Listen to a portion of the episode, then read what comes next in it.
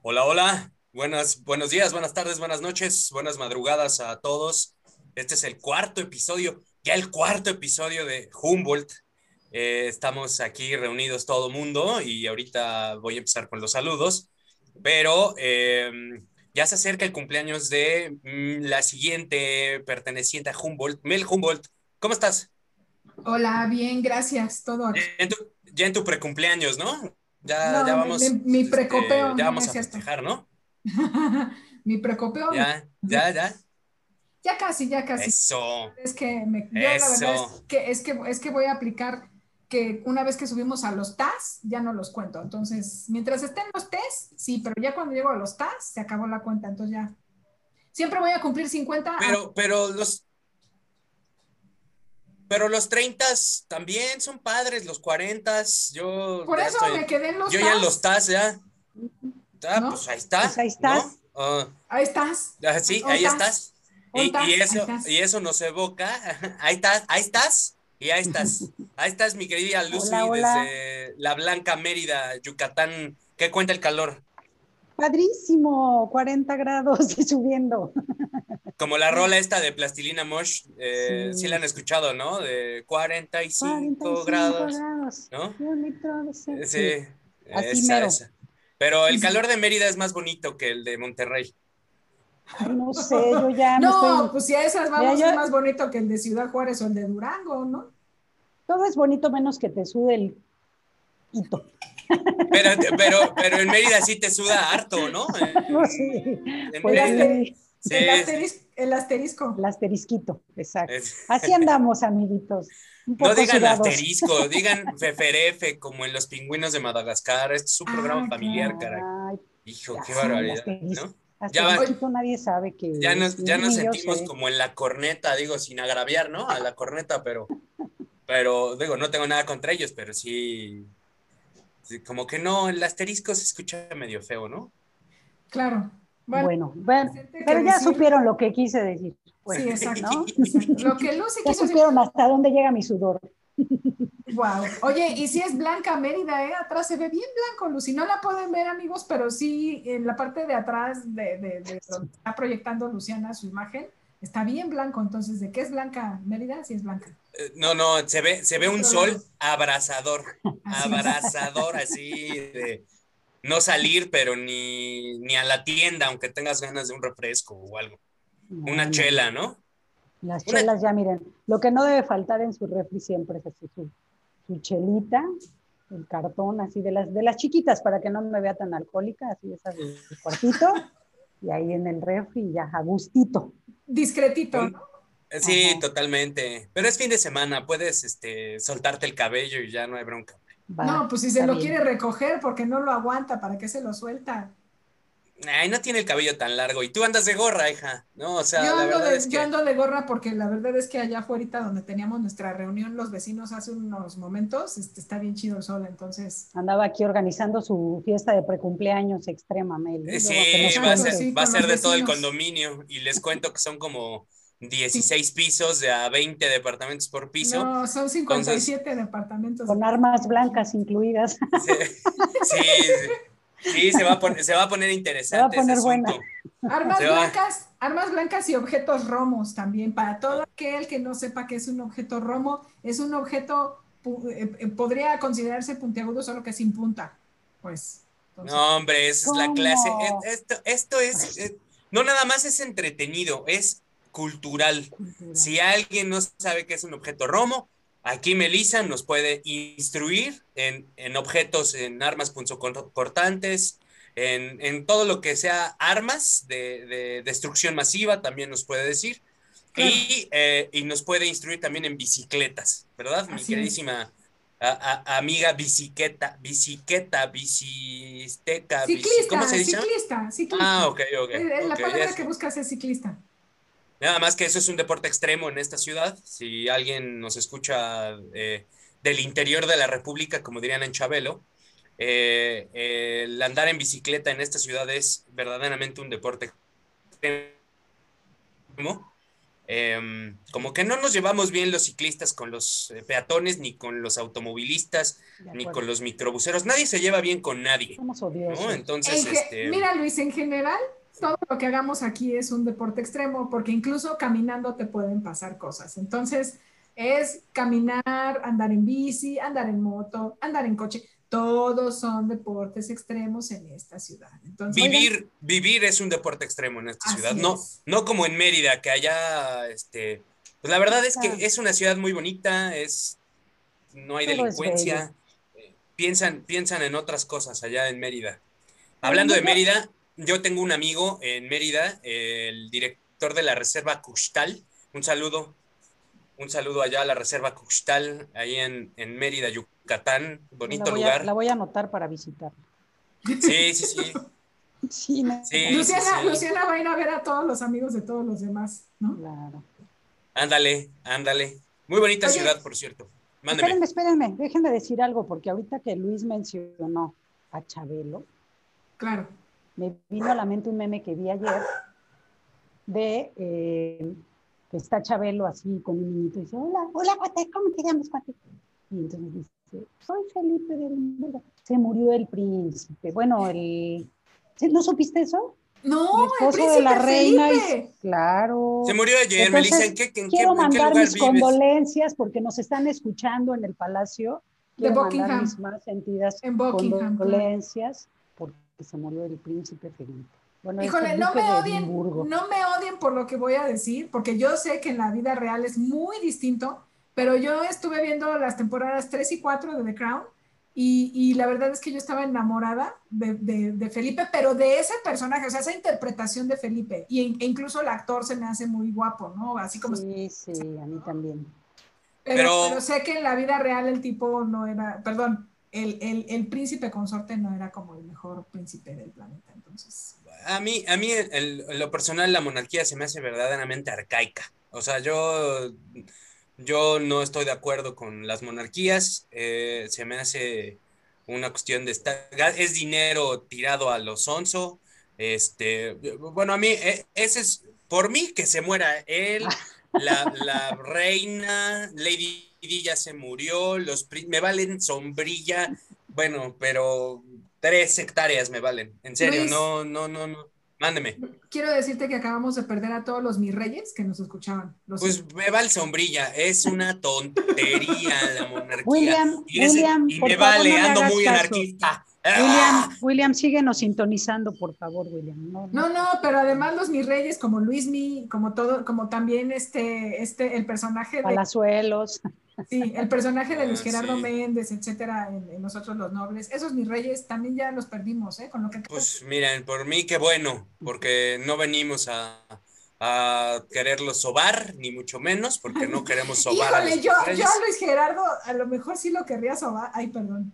Pero es gay, ¿no? Pues, pues, es que ya no se sabe, ya. Yo no creo que te haga caso, yo sabía que era gay. Tú le tiras a que sí son straights y después te llevas cada sorpresa que dices rayos. Por ejemplo, yo esperaba que Armie Hammer fuera normal y Armie Hammer es caníbal. Oh, Dios mío. Ay, claro que no. Fue un chat ahí medio. Medio no, turbio, no fue, no fue un chat. Su imaginación puerca. No, fue un chat, fueron todos los comentarios de sus fans con las que se veía. Entonces estaba mucho. Pero ni, no se comió a ninguna. Bueno, no en ese sentido, ¿verdad? Bueno, aquí al, aquí al final, digo, pues estaría sabroso, ¿no? Un tipo 50 sombras de Grey, pero, pero combinado con Guinea Pig, ¿no? Hacia una cuestión como más gore, ¿no? Pues digo, habrá quien le guste, ¿no? Habrá quien le guste, ¿no? Unas mordiditas de... Ándale, unas de cariño. Así te voy a arrancar un pedacito, mi amor. Ándale, no pasa nada. Es. No tengo inconveniente. Ya, ya, le, acabamos, le, acabamos, de partir su madre ama hasta con los dientes, pero bueno. Oigan, bueno, después de esta introducción bastante sui generis, porque pues así somos los tres, sui generis. Hoy vamos dijimos a. dijimos de todo y no dijimos nada. No dijimos absolutamente nada, como siempre. Estamos de chingones. Pero, este, vamos a ir a, a una canción porque hoy, hoy nos tocan las tierras del sur, las tierras de, Mafalda, de, Quino, ¿no? Nos tocan la tierra de Cerati, que qué desgracia que no esté con nosotros. De la mano de Dios de Maradona. De la mano de Dios, del fútbol, de las guerras de las Malvinas con los ingleses, hablando del, príncipe. De, the, Crown, claro. Hablando, hablando de ese tipo de cosas, pues nos toca ir al cono sur del continente y visitar a nuestros amigos sencillos, ¿viste? A todos los meseros que están aquí en la Condesa, un saludo. Che, boludo. Un saludo para todos aquellos que están ahí dando, dando su mejor esfuerzo en las, en las cafeterías y los restaurantes, ¿viste? Pues sí, aquí sí, porque cuando regresemos les voy a contar mi anécdota de cuando viajé para allá, entonces. Me parece correcto. Vamos con un grupo que eh, eh, en lo personal, y, y como es Humboldt, eh, las niñas aquí presentes, y conste que dije las niñas, Gracias. No conocen a un grupo que se llama, que a mí en lo personal me gusta mucho, no soy seguidor ni ultra fan, pero bueno, el que no lo conozca, por favor, escúchelo. esto es, él mató a un policía motorizado y regresamos a Humboldt.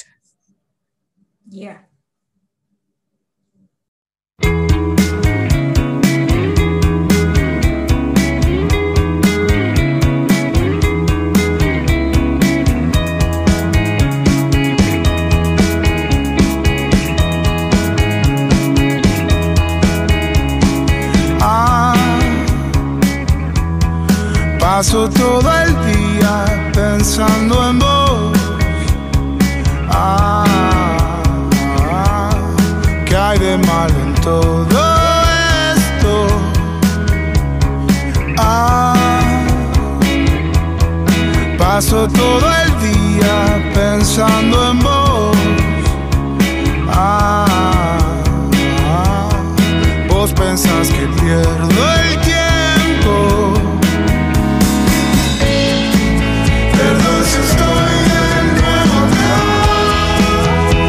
Sé que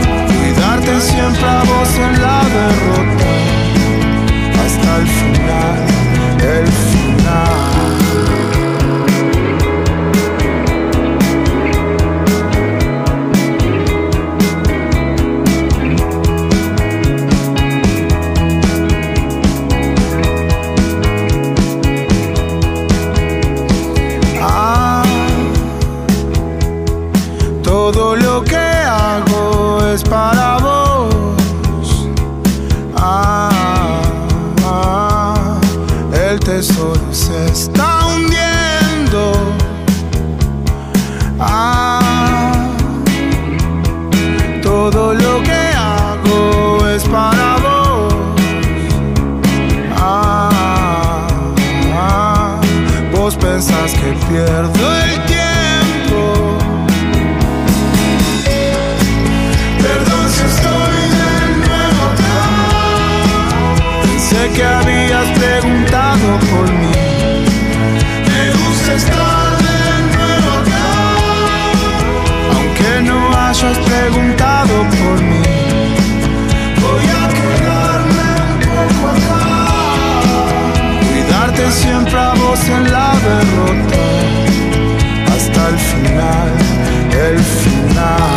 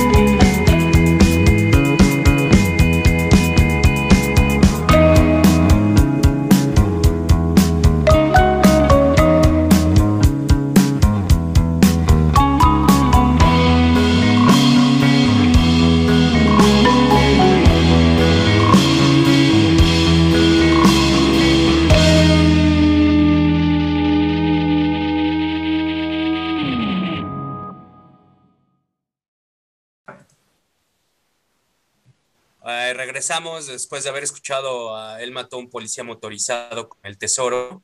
Que bueno, para el que no conoce ese grupo, digo, tiene, es como indie rock argentino. Eh, ya saben, Barriñuda, que no tiene nada que hacer, así como yo, como estoy greñudo, así, igualito. Pero este. Em, a mí en lo personal me gusta mucho, me, me, me recuerda un poquito como a como se están burlando de mi cabello, oigan, ¿qué pasó? Es que si, si pudieran verlo en su copete. Sí, sí, no. Einstein, nada más, parezco... Einstein, usa, Einstein usa gel y limón, ¿eh? Tú al lado tuyo. Déjenme aplaco el cabello porque se están burlando de. no, déjatelo así, sí pareces eh, líder de banda. Claro, es, ah, es, el, es, el, regalo de la pandemia para los hombres. Por fin se pudieron dejar el cabello largo los que tienen tres pelos que les salen pues haz de cuenta que hasta esos tres se los han dejado largos, ¿no? O sea, han sido bien felices porque ahora sí no han tenido que irse a cortar el pelo. Pues fíjense que yo nunca tuve problemas en mis bajos de traer el cabello. Bueno, obviamente no tan largo, porque sí, tengo el cabello largo. Algún, alguna vez tuve el cabello muy largo, este, pero ya saben, es la época de, de la tontería, donde te dejas el cabello largo y tocas, porque yo toqué el bajo en alguna banda hace muchos años y, y la barba, pues, no me importa dejarme la larga porque así en la calle nadie se fija en mí, nadie sabe que, a qué me... Me salvé de un, de, un, de un asalto así hace muchos años. Me dijeron, ¿qué tranza, carnal? ¿Tú eres estudiante? Y yo, sí, sí. Se subieron a saltar un camión, yo iba rumbo a un bonito municipio del Estado de México que se llama Valle de Chalco a platicar con el mm. presidente municipal. Y, eh, y, me salvé, me dijo, no, carnal, tú eres estudiante, supérate, ¿no? Y ya, a ver todos los demás, sí, en serio. Y traía yo la computadora de la oficina, y bueno, no, no, una cosa verdaderamente espantosa. Pero eh, bueno, no venimos a hablar de mí, sino de, de, musiquita, y ya que estamos en el Cono Sur, pues obviamente el que, eh, el que vivió en una cueva durante los últimos 40 años, y no escuchó a Soda Stereo, pues no sabe ¿verdad? lo que es. Yo creo que para mí, para mí, a pesar de mi nacionalidad mexicana muy honrosa, a mí la banda de rock eh, no nada más por sus letras, sino por, por su música, por, por, la importancia que tiene más allá de los fabulosos Cadillacs, más allá de quien quiera, más allá de Cuba, y perdóname, ¿sí? Tenía que mencionarlo. Perdóname, perdóname, ellos yo, yo, yo he visto a Café Tacuba muchas veces, me encantan, me fascinan, pero logré ver a Cerati en concierto, eh, desgraciadamente yo antes no lo valoraba tanto, ahora yo creo que es por la edad, pero, pero eh, ahora me gusta más y vi a Cerati y aparte de ser un musicazo, hijo, qué buenas letras, caray, ahora, ahora que uno entiende esas letras, no cuando uno era más chamaco, pues lo valoras más, desgraciadamente pues es este pues ya está en el otro reino, ¿verdad? En el reino de los muertos y, por gracia. Y a ti que te, gusta Soda Stereo, dime, sí, claro ¿qué que opinas de... Sí, coincido. Me encanta Café Tacuba, pero efectivamente Soda Stereo es una de las bandas más importantes. Y sí, yo creo que también es la más influyente, ¿no? De, de rock latinoamericano. Y sí, la verdad, ti era súper... yo hasta lloré cuando se murió, ahí les encargo que sí me pegó porque sí es, es uno de mis músicos favoritos y, y sí tenía, ay, pues unas letras súper bonitas, súper profundas, además de que a mí me gustaba mucho su voz, o sea, tiene una voz tan característica que pues nada puede igualar una voz que yo siempre digo, es que tenía una voz como, no sé cómo decirlo, como aterciopeladita, como, no sé, no sé cómo cómo describir la voz tan, tan peculiar de Cerati. Un tipazo súper talentoso, compositor, productor, todo, todo tenía. Y este, guapo. pues, También era guapo. Guapo, pues, bueno, sí, tenía lo suyito. Y, y sí, pues realmente sí. Sí, yo también coincido, perdón que, que, que te interrumpa, Lucy, yo también coincido que Además, Soda Stereo fue de los iniciadores del movimiento del rock de los 80, entonces el rock en español como tal. Entonces, eh, yo creo que nadie puede pensar en ese movimiento, en toda esa ola de, del rock en español, todo lo que lo que trajo y que significa para gente de nuestra edad, ¿no? Eh, la verdad es que, eh, además de ser de los iniciadores, yo creo que fue el grupo que más perduró y que mejor se sostuvo. Si, no es que el grupo, uno de los grupos que mejor se sostuvo durante, las, durante los años venideros, porque no solo, no solo influenciaron los 80, también estuvieron presentes en los 90 y, y además Cerati extendió su legado todavía más allá, ¿no? Llegamos a la década del 2000, etcétera. Entonces, para mí es, yo, yo no concibo esa parte de mi, de mi juventud, de mi, entre mi adolescencia y mi, y mi, y mi adultez ya de joven, no la puedo concebir sin, sin, la influencia de Soda Stereo. Para mí también Soda Stereo ha sido eh, la música más representativa del movimiento del rock de los 80 el rock en español también. Bueno, pues es que al final, y, no es porque los argentinos sean súper buena onda, digo, todos lo sabemos, los que vivimos aquí en México, que son, no se caracterizan por, por ser como latinos, escúchame, escúchame, no se caracterizan por ser los latinos más buena onda porque los argentinos se sienten europeos, ¿verdad? Ese, es, ese, es el, ese es el problema, ¿no? Y están tan lejos de Europa, ¿no?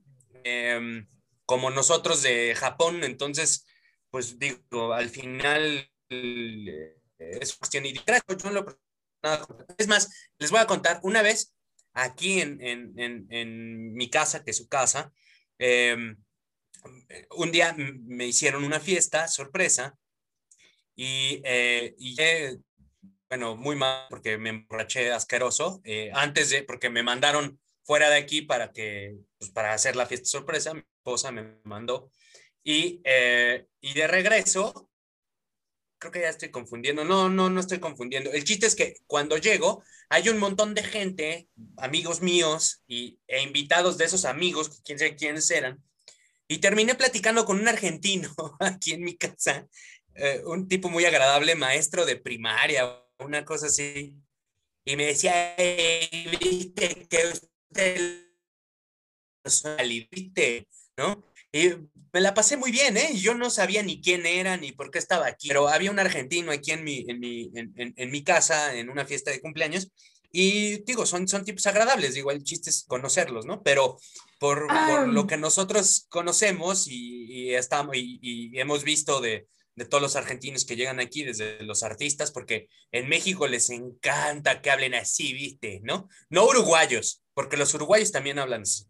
Los argentinos, ¿viste? Porque todos, todos están en todos los canales, en todos, ¿no? Yo, yo, yo voy a objetar, objeción. A ver, venga, objeción. Yo quiero decir, yo quiero decir, mi anécdota es que cuando tuve la oportunidad de viajar a Buenos Aires, una de las cosas que más me impresionó y que sí me quito el sombrero y les tengo que reconocer a los argentinos es que tienen una arquitectura increíblemente hermosa.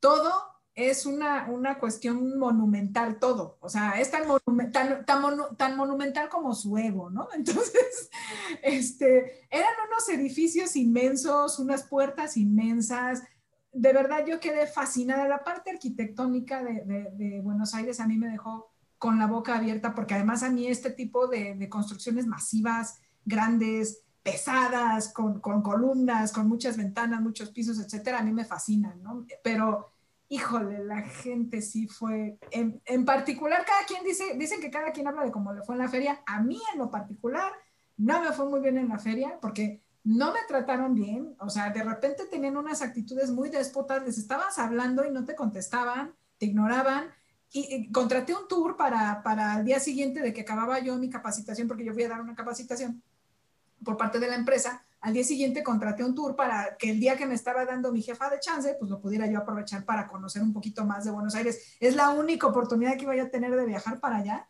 Y eh, haz de cuenta que empezaba a las nueve, ¿no? Y te decían claramente que iban a pasar a las nueve. A las nueve estaban en la puerta por ti. Y dije, ah, bueno, perfecto, me bajo ocho y media a desayunar.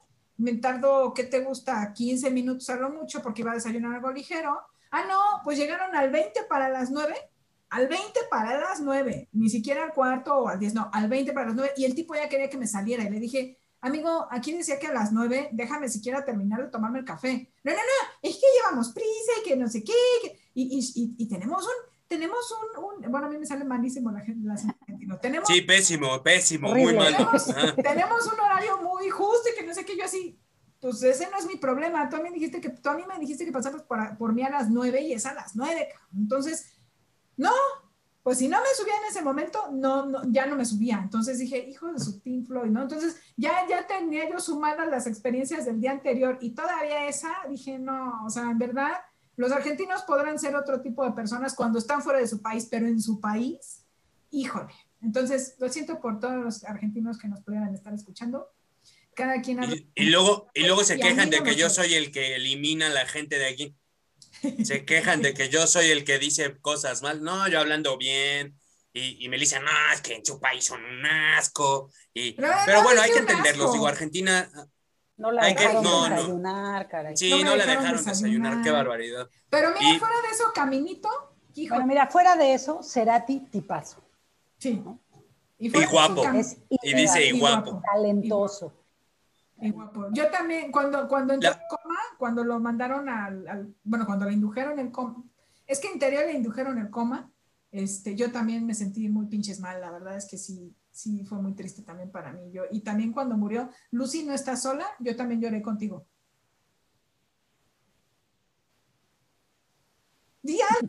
Gracias. Yo no lloré, pero, pero sí, me entre- sí me entristecí. La verdad es que, insisto, cuando lo vi, lo vi en un, en un concierto con Ríense de mí, Zoé y Los Tres. Y Los Tres, que Los Tres es una bandota chilena que ya, ya irá a- hasta Chile algún día, porque también podemos hablar bastante de Chile. Eh, y es un bonito país como para hablar porque sí conocemos cosas de, de, de- de- ese lado de, la Patagonia, del mar Atlántico, sí conocemos bien. Estamos en, en Argentina, ya hablaremos después de, de nuestros hermanos chilenos. Eh, y pues no sé, a mí, a mí Soda Stereo me dejó, me dejó muy buenas cosas hasta la fecha. Yo creo que de los unplugs que, que se han este, hecho de MTV, que MTV antes, bueno, pues sí se dedicaba a hacer música, no como ahora, porque ya han visto, alguien ha visto MTV no, últimamente. No, Sí, sí, ya es un, es puro reality show, es... Y aparte, ajá, pésimo, ¿no? Pura telenovela, no sé qué, no, no sé. Ya nada que ver. Que tienen ya sus canales especializados, ¿no? Está el canal de, de, de música rock, eh, los ochentas, el clásico, ah, no VH1. Eh, está este el de música para bailar, que no sé cómo le llamen ahora, dance, ¿no? Dance, una cosa así. Eh, y bueno, pero ya la verdad es que MTV como, como canal, la neta es que sí ya deja mucho que desear, ya está muy encaminado a, a la bandita de 12 a 22 años, yo creo que ha de ser como su, su target, ¿no? Porque nosotros, yo ya no veo, yo ya veo VH1 Classic. Ahí es donde pasan. yo, yo ya escucho Universal Stereo, no quedamos la vez pasada ya. Ah, MTV sí, es ya, cosa del pasado, ya no, no. No, no, Sí, ese fue- que- tuvo ¿no? su apogeo en los noventas, ¿no? Pero pues no, ya. no somos, ya no somos el, el- Nada el que ver. grupo, ya no somos el grupo, el, el- el sector de la población al que va dirigido definitivamente, pero ahorita que dijiste, Luis, que, que nos íbamos a reír de ti, no, ustedes se van a reír de mí, porque hagan de cuenta que me gané cuando estaba en la prepa unos boletos para ir al concierto de Soda y voy y se los regalo a Horacio Lucy. Entonces yo no fui a ver a Soda y yo sí, eso sí es una tontería, una gran tontería, porque puede ser. vivo por eso. Entonces, si nos queremos reír de ti, no, Luis, mejor, mejor ríanse de mí. Por eso- Mejor ríanse de mí, ¿Por qué? porque no me escucho, ¿o sí? No, Sí, sí, te escuchas, Mejor Lucy, ríanse venga. de mí porque yo por ahí pueden buscar un video en donde salgo en, en domingo, ¿por qué no? No, soda. Ah, sí. soda". no. Claro, Fue ese Eso es día. más divertido. Sí, sí, sí. Fue ese día que fuimos juntas al, al- al hotel y que casi nos trepan a la habitación de la gente de Soda. Bueno, de, de donde estaba Soda. ¿Fue esa vez? Sí, ¿verdad? Según yo sí, porque estaba... Yo creo que sí, pues yo fui un montón de veces, pero... No, no, pero ¿Fuiste un montón de veces a siempre en domingo? de- Sí, debo No, no es cierto. Pero además, ¿sabes qué es lo Luis? Ah, ¿Sabes qué es lo peor? Que Ajá. era, era un adolescente eh, tonta, que yo no iba por Soda Estéreo en ese momento. ¿eh? O sea, Ah, ¿no? iba seguramente a ver o a menudo o a lo comía. Uno de no, no puedo Y creer entonces ahí pues salió. Sí me gustaba Soda, pero pues ya me gustaban más estos cuatro, ¿no? Algo así, seguramente uno de esos. Sí. Yo, yo- Oye, oye, oye, unas, tengo varias preguntas, perdón, tengo varias preguntas. Uno, ¿sí estaban los animadores así de, eh, eh, que Sí. aplaudan, ¿sí? Sí, sí están así. Sí, sí, Ok. sí están así. sí, aplaudan silencio. sí. Dos, hacen, hacen, hacen pausas en los. en- yo nunca he ido, perdón, soy un neófito en ese asunto. Nunca he ido a un programa de televisión, nunca, nunca, nunca. No, no me gusta. Pero este hay, o sea, hay como pausas entre lo que nosotros vemos. Siempre en domingo era en vivo, ¿no? Se grababa temprano y se transmitía en la tarde. Ah, entonces, se- pero, eh, eh, y siempre hacían playbacks. Sí, casi siempre. Mayormente, mayormente. Casi siempre es playback. Pero sí, las Stereo. grababa y ya sabes, así de ya. Soda Stereo hizo playback. mm, Sí. No sé, voy a buscar el video para. Creo que sí. te en YouTube. mandar para que Yo- me ataques con memes. La idea si tú lo permites, porque obviamente tengo que pedirte, pero que postemos eso en la página de Twitter, el, la liga de YouTube donde Lucy está gritando soda, soda. No, no, no puedo creer. Necesito No ver eso. Bueno, por lo menos mándame la liga a mí. Eh, eh. Mira, no tengo ningún problema porque a ver si me encuentran, a ver si me reconocen. Ah, claro, claro. Una de mis sí amigas estuvo reconocer. de ociosa buscando videos hasta que lo encontró y lo puso en Facebook. Entonces, sí. Sí, porque la ya tiene años, ya tiene años. Ay, estaba, creo, creo que fue esa vez que fuimos a, es que no me acuerdo si tú estabas ahí, Lucy, pero yo sí estaba cuando fui a escuchar a Alejandro Sanz. Y, y Ah, también, también. sal- yo también salgo ahí en la multitud del público y demás. Pero bueno, pero no, Lucy, cuenta la anécdota de cuando fuimos al hotel y que nos dijeron, este, ah, no, sí, si quieren suban, algo así, etcétera. Pero cuéntala tú porque a mí, a mí se me va a cuatrapear. ¿Pero de qué habla? ¿De cuál de todas las veces? ¿De cuando lo comía? Mm, Es que no me acuerdo si fuimos a buscar a lo comía, pero nos dijeron, pero está soda, entonces, ¿por qué no pasan? Y que no sé qué. ¿Sí te acuerdas? Sí, sí, sí. No me acuerdo. Espérenme, no, no, no, no, no, no, no, no, no, no, no, no. Aquí hay otras preguntas. Ok. ¿Fueron a ver a Locomía? No puede ser. Luciana veía lo comía. y Súper fan, súper fan. Rumba, samba, Estaban mambo. guapísimos y movían el abanico muy bien. ¿Qué tiene de malo? Pero pues yo creo que les tronaba la reversa, ¿no? O sea, Sí, pero, bueno, no sabía. Yo era una niña muy inocente. Yo jugaba que me iba a casar con alguno de ellos. Y este. es como estar enamorada de los fantasmas, por el amor de Dios. O sea, neta, neta, neta, no puedo Ya, creer ya, vamos eso. a regresar a Soda, por favor. Sí, sí, no regresemos a quiero Soda. humillarme. Mira, cuando estemos en España, con todo gusto te platico mis anécdotas con lo comí. Melissa, las de Alejandro Sanz. No, qué no oso, puedo qué creer. oso, ¿eh? Eh, va a estar prohibida España en este, en este programa, va a estar prohibido España. Se quejan del reggaetón. No, no, no. Ese es el último programa del Humboldt. Muchas gracias. Le vaya. No, no, va a estar, va a estar buenísimo esto. Va a estar buenísimo. No, más bien, más bien Bueno, Luciana, pero bueno. Luciana Pero me mira- criticaba de ser fan de los New Kids on the Block y hello, Sí. ¿eh? O sea, Bueno, nada, diré a mi fa- en defensa de que yo jamás salí vestida con los atuendos de, de Locomía, por ejemplo, y Melissa sí Eh, me- porque eran un poco y difíciles me de ponía conseguir. botoncitos de, de New Kids on the Block y, o sea, que- que Y se sus notara. pantalones de mezclilla, igual que los de New Kids on the, on the así Block. a- atascada de, de botones de New Kids, para que se notara que era la líder de la jefa de- o presidenta del club o algo así. ¿no? ¿Eras pero presidenta del era. club de New Kids on the Block? No, no lo era. No, no lo era. Sí estaba en un club, pero no, No, era. dice, yo perdí la las elecciones. presidenta. No, llegué, llegué cuando el club ya estaba formado, maldición. Pero bueno, no, sí fuimos muy fans y sí fuimos groupies. Bueno, no groupies, no porque no nos acostamos con ellos, lástima. Pero bueno, Maldita Sí. sea. maldita sea. Pero sí fuimos fans de andar correteando camionetas, de andarlos buscando al hotel. Y no nada más nosotras, ¿te acuerdas también que Reina nos hizo, bueno, Reina sí me hizo acompañarla a buscar Oye, a, a estos Pero a ver, cuenta esa anécdota de Soda Stereo, porque yo no me acuerdo. O sea, yo me acuerdo que ahí mis acercamientos fueron cuando era chavita, con el disco este, de- con la canción esta de- del temblor, por supuesto. Ajá, ajá. Que ahí fue donde los empecé a escuchar, me gustaban y, y- pues, empecé como a comprar discos y demás. Pero no recuerdo esa anécdota de que fuimos al hotel a perseguirlos. O sea, bueno, No, supongo es- que íbamos por es- alguien más y, y subimos, los vimos, no, la verdad no, no recuerdo. Sí los vi varias veces. Después tuve la oportunidad de verlos en concierto, que bueno, ya era fan, ¿no? Pero, pero más chavita, ¿no? Pero no me acuerdo de esa anécdota, por favor. Eso Eh, sí vale la pena. Pudiera ser, pudiera ser que entonces estoy confundiéndome de amiga y a lo mejor fui con Reina. Puede ser que haya ido con Reina. Que fuimos a buscar a los de IMF, a, a los que cantaban You're Unbelievable. Esos, ¡Oh! los, esos, los inglesitos. Entonces, estábamos en el, estábamos esperando a que regresara el vocalista, que no me acuerdo ni cómo se llama. Un bueno insípido. En el lobby. Pues es que los, bueno, ya, esos grupos ya ni existen para empezar, ¿no? Lo que, era, lo que eran ellos y Jesus Jones, pregúntame dónde están ya, quién sabe qué les pasó, pero bueno.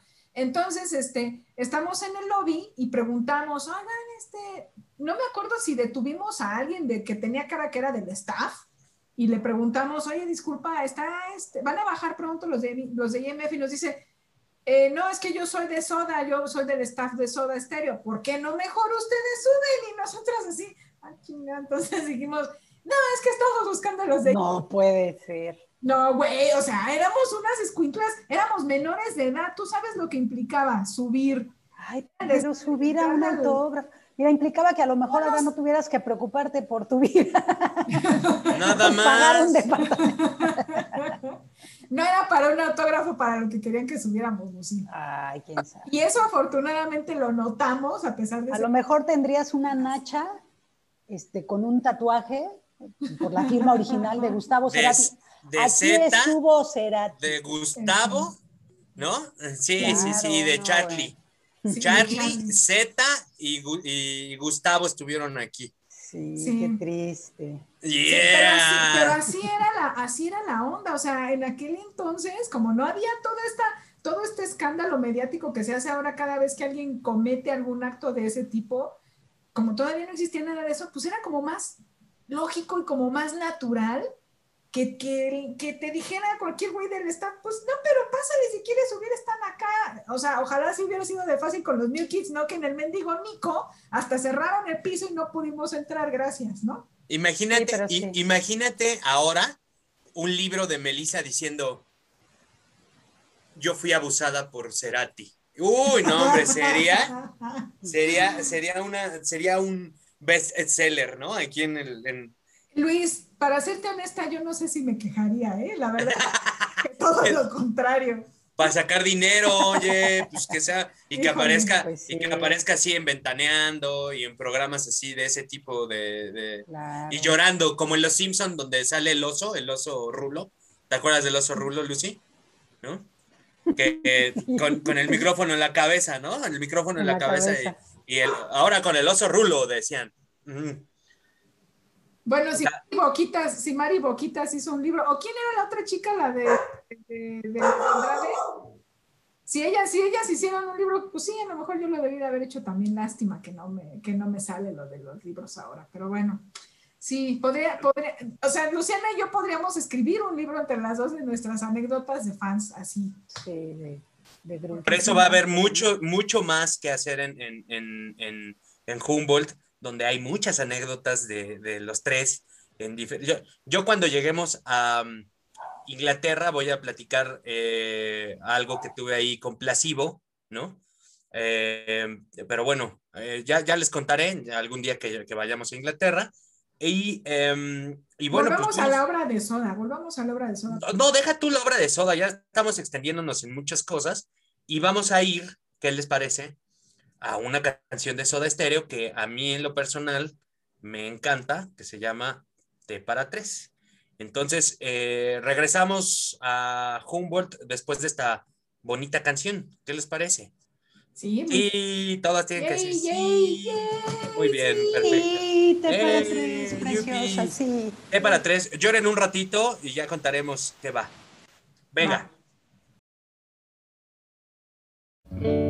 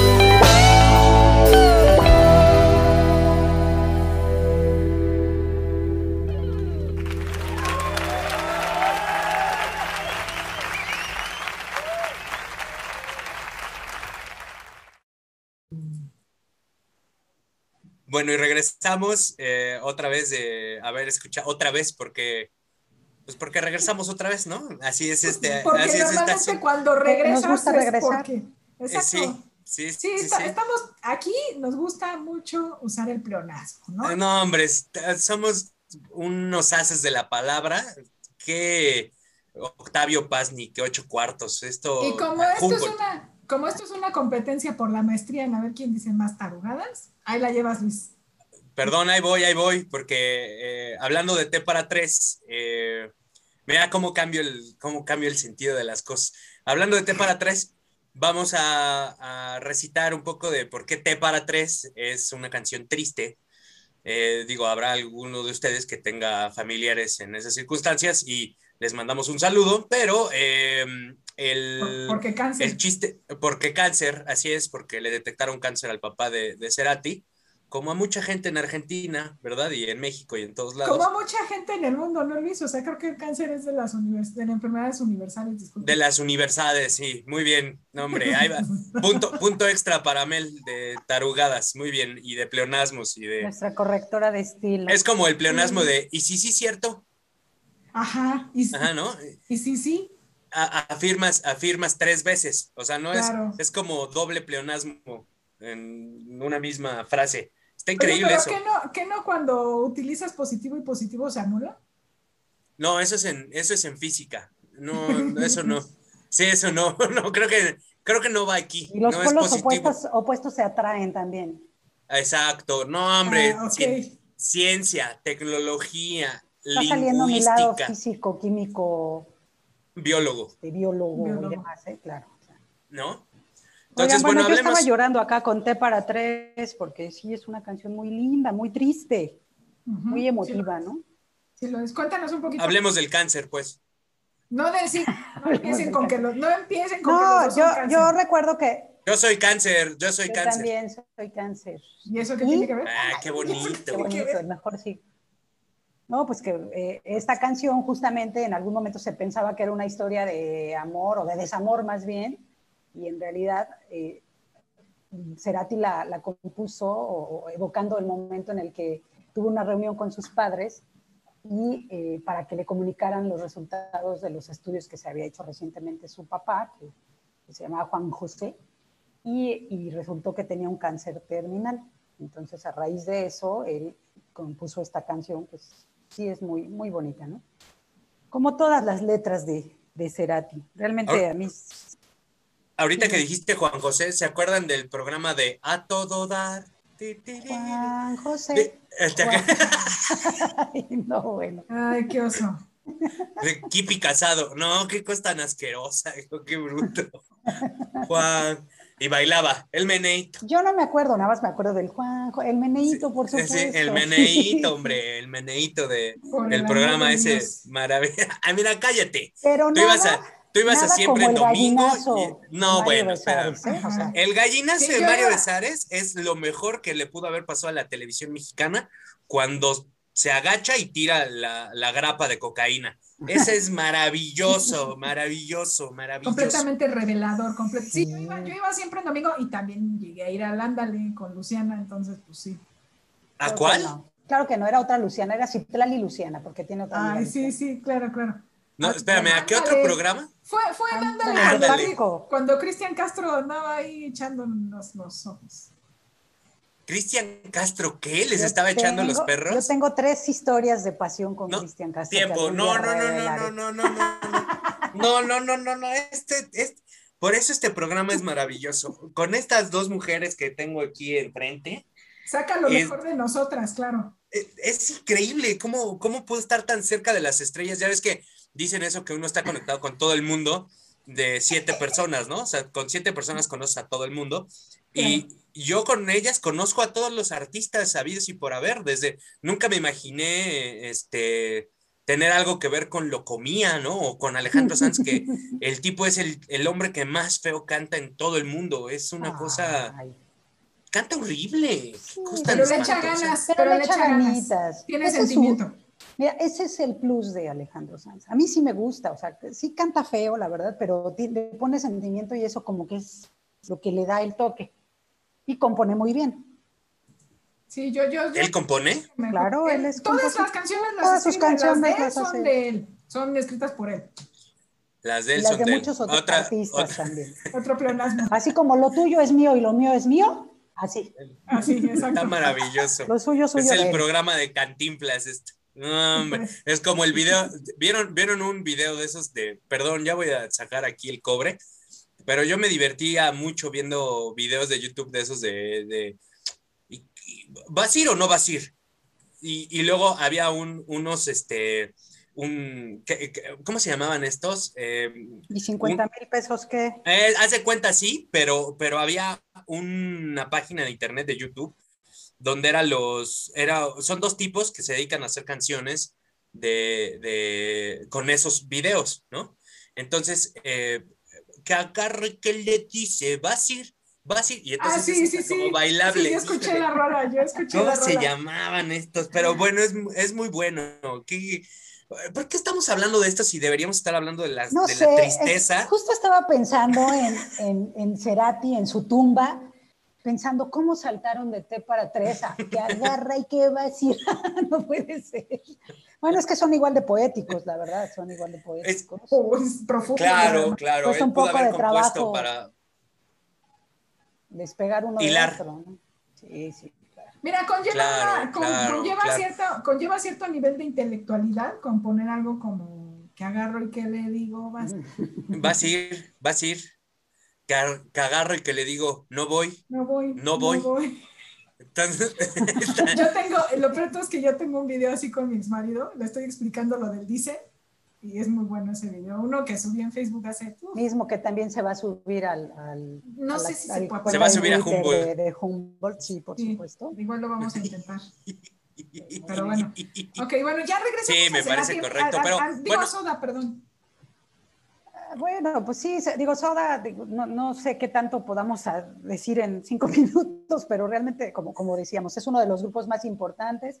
Se formaron en los ochentas con influencias de música electrónica, de Beatles, de, de Police, ¿no? De Police, eso es exactamente lo que iba a decir, porque al final de Police, pues es un, es un trío, igual que Soda Stereo, y, y de Police, pues también hacía, obviamente un poco antes, porque Sting es más, es más grande que, que, que Cerati, pero Sting pues tenía un genio a otro genio, eh, eh, iban del ska a, a- a- una cuestión muy rockera, ¿no? Eh, y, y- hacían unos híbridos ahí maravillosos eh, que pues Soda Stereo pudo replicar a lo latino, ¿no? Entonces, eh, sí, yo creo que la mayor influencia de, de, de, de Soda Stereo fue de Police, sin duda, sin duda. Y ya, nadie dice nada. Yo aquí ya voy a hacer mi programa yo solito. Lucy se quedó ahí atorada. ¿Quién Lucy sabe quedó qué? impresionada por lo que Está impresionada, mira, se quedó así con, congelada, se quedó con esa congelada. cara. Me quedé con esa asira, cara. como, asira como tú. No, es que ya, eh, ya saben que tengo una linda conexión, pero este, sí, sí escuché, nada más que me, me perdí un poco, pero sí, justamente, y- incluso también con un poco de influencias de The Cure. Y, y además Cerati experimentó muchísimo a lo largo de su carrera. Eh, Él empezó desde muy chavito, desde los 12 años, eh, con su primer banda, y él ah, tocaba la guitarra. Y bueno, después ya se conoció con, con Charlie en, la universidad y demás, pero eso también enriquece mucho, ¿no? La historia como de la banda y después su carrera como, como solista, que también fue muy fructífera, con cinco, eh, cinco discos de, de estudio. Y la verdad es que a mí me parece que ya cuando hizo esta, esta carrera de solista ya está plenamente consolidado como compositor. A mí me encanta su, su carrera también como solista, tiene canciones padrísimas y este, de hecho creo que hasta me llega a gustar mucho más como, como solista que con Soda, porque bueno, Soda fue parte de mi adolescencia y ya, eh, ya como solista Gustavo Cerati ya eh, se me hace como que estaba más completo como, como músico en todos los sentidos. Pues mira, Bueno, pero- creo que por ejemplo el, el álbum de, de Sueño Estéreo, que todavía lo hizo con Soda, ya como que iba encaminándose más a, a- a darle pie a lo que hizo posteriormente Cerati, ¿no? Ya se siente más, se siente más Cerati que Soda. Y a mí me gusta mucho, eh, Sueño Estéreo me gusta, es de las cosas que me gustan mucho. O sea, la canción de Zoom es, es la neta para mí. Entonces, Me encanta, sí. Y electrónico, porque sí, Sí. era como medio electrónico. Y, y, y la verdad es que hacía, hacía cosas maravillosas. eh, Cerati como solista en sus cinco discos hizo lo que quiso el señor, porque aparte como guitarrista era, híjole, era maravilloso. La verdad es que un, un- no nada más un super compositor, sino que como músico, músico, porque hay gente que compone, vol- volvemos a lo mismo, ahí está un, un Alejandro Sanz, que lo único que hace es componer, ¿no? Y ya se acabó, a un artista completo como es Cerati, que componía, cantaba, y porque sí cantaba, y, y tocaba, ¿no? El instrumento. Porque no nada más tocaba la guitarra, tocaba el bajo también. Y, y alguna vez fue considerado entre los 100 mejores guitarristas del mundo. Eso sí me acuerdo que alguna vez eh, lo leí por la revista Rolling Stone. Y no es Y- poquito, ¿eh? No, claro que Y no. volviendo a lo de su voz, también a mí me parece que, que la tesitura de la voz de, de Cerati es, sí, definitivamente el sello, ¿no? Es una parte súper importante. Nadie cantaba como él, al menos en, en- en esa camada que se dio de grupos, de bandas, etcétera, de, de rock en tu idioma. Nadie cantaba como él. Él, él a, pesar de que tocaban rock, no era esta voz, eh, ya sabes, aguardientosa que tienen muchos cantantes de rock sino todo lo contrario. A mí me gustaba lo que decía Lucy, tenía una voz muy, muy, a mí me parecía además muy masculina, ¿no? Sin embargo, también creo que su rango, el, el, el rango que manejaba Cerati le daba para todo. Podía ser una voz muy grave, podía ser una voz quizás no tan aguda, no muy chillantona, pero sí alcanzaba unas, unas notas muy altas. Entonces, creo que también eso le daba una, un, un, gran, un gran sello, una, una, gran definición a lo, que, a lo que propuso Soda y lo que después propuso el mismo Cerati. Entonces, a mí, en lo particular, no concibo, y, y me ha costado porque le han hecho homenajes a Soda en, en, discos, ¿no? O sea, ha habido, se han juntado bandas para hacerles, para hacerles homenaje y demás, y de repente me cuesta escuchar sus canciones en otras voces. Es, es, es difícil porque sí, como Cerati no cantaba a nadie. Fíjate. A mí se me hace que es como el Chris Cornell eh, argentino, ¿no? Porque Chris Cornell también tenía, también fue de, de, del, digo, no sé si ustedes sigan a Chris Cornell como tal. Yo tengo una fan en casa, entonces sé perfectamente bien. Hay una canción asquerosa de Chris Cornell que es como... Sí, la de sí, la película sí. de James Bond, ¿no? No sé, pero es una donde inclusive es como, como dance y la neta sí la odio y no tienen una idea de cómo odio esa canción de Chris Cornell, pero pues, Chris Cornell también pues era así como igual guapo, ¿no? Una voz bien chida, ¿no? Componía sabroso, pero bueno, eh, ya, me, ya me desvié otra vez como, como todos los programas y eh, regresemos a la cuestión argentina. Yo creo que en Argentina ¿Cuántas bandas argentinas no están influenciadas por Soda Stereo? No, todas. Todas, las que surgieron después o durante el apogeo de Soda Stereo, ¿no? Y fíjate que a mí, ahorita que decías esto de la voz muy masculina, a mí se me hace muy sexy. Esa es la palabra. A mí se me hace muy sexy la voz de, de Gustavo Cerati. Sí, una tesitura única y que, que justo, eh, por ejemplo, esta canción de Un Millón de Años Luz, híjole, es así como que, ¡ay, Dios mío! ¿no? Eh, y la de... Como, como, que empiezas a sudar como Lucy en Mérida o qué? Sin estar en Mérida. Está algo, algo así. Ah. Ella usó la cabeza como un revólver. Hijo, sí. así, uy, no, no, no, no. Es, es, es otra onda, así. Sí dices, híjole, si alguien me llegara a cantar algo así al oído, ay, ay, pero pues ya no, la, ya no, ya no va a ser el, el Gustavo. Eso es lo y más. la versión Unplugged, eh, digo a mí, por ejemplo, la versión de estudio de ella, eh, usó mi cabeza como un revólver, es buenísima. Pero la versión Unplugged es una maravilla. Es, es, una maravilla. Es como entre caníbales, también es otra maravilla versión en Unplugged. Sí, sí, sí. O, o un misil en mi placard también es una Ay, sí. maravilla en Unplugged, ¿no? Sí, la verdad es que a mí Lo me amamos. parece que, que, exacto, me parece que las que las que sus, que sus canciones verdaderamente sí no, yo no, yo no sé si necesariamente entendía las, las letras de forma llana y, y, así al natural, sin, porque digo, ¿cuántas veces no lo sabemos? Por ejemplo, en el caso de YouTube, que muchas son simplemente figuras alegóricas, ¿no? Entonces, este, no necesariamente las tienes que tomar al pie de la letra, pero, pero aún yo tomaba las, las canciones al pie de la letra y, me parecen geniales, ¿no? Evidentemente tendría que haber habido otro tipo de imágenes que que te transmitieran, pero cuando nada más las tomabas ya de forma llana y, y, puntual, dices, bueno, creo que sí eran grandes letras, entonces a lo mejor a alguien le parece que estoy siendo como muy, que estoy reduciendo su obra a algo muy simple, pero creo que al final del día, cuando las entendías de manera, eh, ¿cómo se dice? Eh, eh, ¿Cómo se dice? Literal. Literal, perdón. Literal. perdón. Eh, de todas formas, también mandaban un mensaje muy poderoso. Y también la, la, es muy diferente cuando los escuchabas de chavito, bueno, más joven, digamos, que cuando los redescubres, como en tu caso, ¿no, Luis? Que dices que no eras fan y, y ya más grande lo, lo, lo, escuchas y lo disfrutas y todo. Es muy distinto entender las letras o, o como, pues ya me, clavarte ¿no? en ellas, es, es, muy diferente a cuando tienes 18 años. ¿no? Y, y aunque escuches las canciones de manera literal, pues tienen un significado, o sea, al final uno, uno, pues ese es el chiste de la música, ¿no? Y, y, de que te transmita una emoción, la que sea, sea tristeza, sea felicidad, sea melancolía, la, la, que sea, absolutamente, pues porque todos tenemos vivencias, ¿no? Por ejemplo, la de T para tres, lo que decías, uno, uno eh, lo ve como una canción romántica de, de, por ejemplo, el Te vi que llorabas, ¿no? Por él.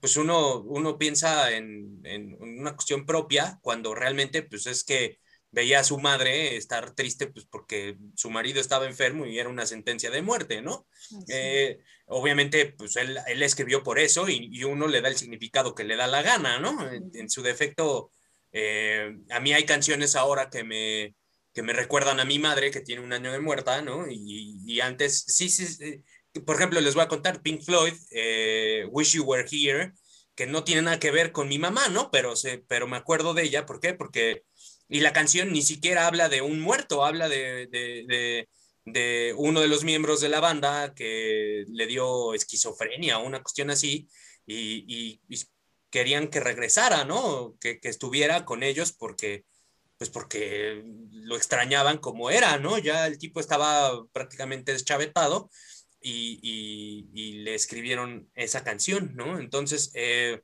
pues cada quien le da el significado que, que quiere a las, a las canciones y eso es lo, lo, bonito. Claro, no le puedes dar significado a Rumba Samba Mambo de Locomía, ni, ni, a, ni a los fantasmas del Caribe, ¿no? Con, hey, tú muchacha, Claro sí, ven, dame ¿y un te beso? ¿no? Sí. Eh, Este, dame un beso en eso. Eso. Ah, en eso. Eh, ahí lo decía. Ah, ¿no? Acaban de, ¿Ya ves cómo de si le puedes dar un significado? No, le está dando un significado. Acaban de, arru- acaban de arruinarme. Yo estaba pensando en la letra de, de la cúpula, esa, ese amor por sangre en la cúpula. Híjole, yo pensando en esa letra ya me acaban de arruinar mi imagen. O, o, o, o sopa de caracol, ¿no? No, no. sigue bueno, acuérdate que era mi con su, ¿no? ¿Te acuerdas? Y, y en realidad decía, what a very good soup, ¿no? Entonces, Sí. este, ahí está el significado. Sí Ya se le puede, sí se me acabas puede. de demostrar que, que, que se le puede dar el significado que uno quiera a las canciones, Claro. ya sea este Rico Suave de Gerardo o Jesús. este. Ya o- acabamos de arruinar. Ya dijimos, todo, no, dijimos que vamos a hacer un programa específicamente así con ese tipo de... Ah, exactamente. O la papa sin catsup de Gloria Trevi, No, que es, hombre. no, bueno, es una, es una, No, ya, ya, ya, ya. Estoy a punto de decir. Cuando estemos en el punto máximo de decadencia, haremos ese programa. me, Está me bien, encanta, para, me para encanta. deleite de todos. Podemos celebrar tu cumpleaños la próxima semana hablando de todas esas canciones. No, no, Este, zafo, zafo. Pero ahí está, ¿qué, ¿por qué en el punto máximo de decadencia física? ¿O qué? ¿Por qué, por qué en el cumpleaños de Mel? no, pues yo digo porque pues, es una, es una manera como de celebrar, eh, no la decadencia, sino que seguimos vivos y, Que lo superamos. y es claro que, que podemos, que podemos ir a la ignominia de ir a esas, a esas canciones y, y- e interpretarlas, ¿no? Imagínate. Amigos, no me, que- amigos, Ah. no me están viendo, pero de verdad estoy sumamente avergonzada de escuchar estas cosas. Bueno, O- o- sigamos, sigamos en Argentina. o los ositos de Vamos peluche. al chorizo argentino. Sí, Ah, bueno, qué comida más- también. La verdad es más sabroso que lo que estamos diciendo. Ya. Perdón por la expresión. Muchísimo. Más está más sabroso, dice. Sabroso. Sabroso como Gustavo Cerati, sabroso. Sí, yo, yo de verdad, yo de verdad sí sentí mucho. Sí, la, la, la carne, qué rico. Pero no, pero mejor hablemos también de cine, porque también hay buen cine, ¿no? No, Pues sí, bueno, pero a ver, a ver, entonces vamos, vamos a hacer algo. Vamos, vamos con una canción de, de, de Cerati solito y regresamos a platicar de cine. ¿Les parece bien? me parece más De cine, porque creo que tienen por ahí sí preparado alguna porquería argentina de esas que salen en Netflix. No, ¿qué te Eh, entonces, pasa? este, sí, del género que les encanta. Pero bueno, eh, Ah. vamos a escuchar Puente de que para mí, ¿eh? para mí Puente me va el sombrilla. ¿Cómo ven? Sí estoy amargado. ¿Y, y qué? Híjole, el amarguito era el ataque. ¿Y qué? Eh, vamos, vamos con ¿Cómo- Puente de, ¿Cómo se de nota Cerati. que nunca ha estado enamorado este hombre? eh? Por favor, que venga su esposa a poner orden en lo que... Perdóname, Sí, Háblale a Rebe. Rebe. 14 años me avalan. 14 años. Ya. ¿Quién aguanta dedícale esta 14? hermosa canción. Sí, Va. o sea, pó- pórtate romántico y, y dedícale puente, ándale. Esta va No, para no, Rebe, por no, favor, yo les Rebe. voy, a, les voy a decir, les voy a decir cuál, y eso va a ser en el programa de Inglaterra, y les contaré esa bonita anécdota que tengo con la canción que nos define como pareja. Este, ya les, ya les contaré cuál es esa bonita canción que me van a hacer llorar después de T para tres y todo este tipo de cosas. Y va a, decir Entonces- que es, va a decir que es unbelievable de E IMF. Ah, Exactamente. You're unbelievable. Oh. Ya, Decía, ya, ya, ya, ya. Qué romántico. Oh, no no bueno, puedo con pues, tanto romance. No, hombre, es, es- por eso se enamoran, caray, por eso. Entonces, vamos con Puente, que es una de las obras magistrales de, de Cerati en, en, eh, como solista. Y la, la- la letra es maravillosa. Para quien no la conozca, póngale atención, por favor. Es, bájela de internet. Ahora hay muchas maneras, no como nosotros cuando, cuando queríamos una canción y el booklet del CD o, de, o del cassette no decía las letras, pues no había manera de buscarlas, ¿están de acuerdo? Tenía uno que estar repitiendo la canción hasta que eh, le daba ahí el cerebro para, para ver qué diablos decía. Y Sí, más si era en inglés. Como o- Wataneni con su... Exactamente. Repetir, repetir, repetir. exacto. No Exactamente. regresemos a eso porque Oh, solo estoy reafirmando lo que está comentando. Bueno, vamos Bueno, con Escuchemos Puente. vamos con Puente. Cerati, ¿por qué te moriste?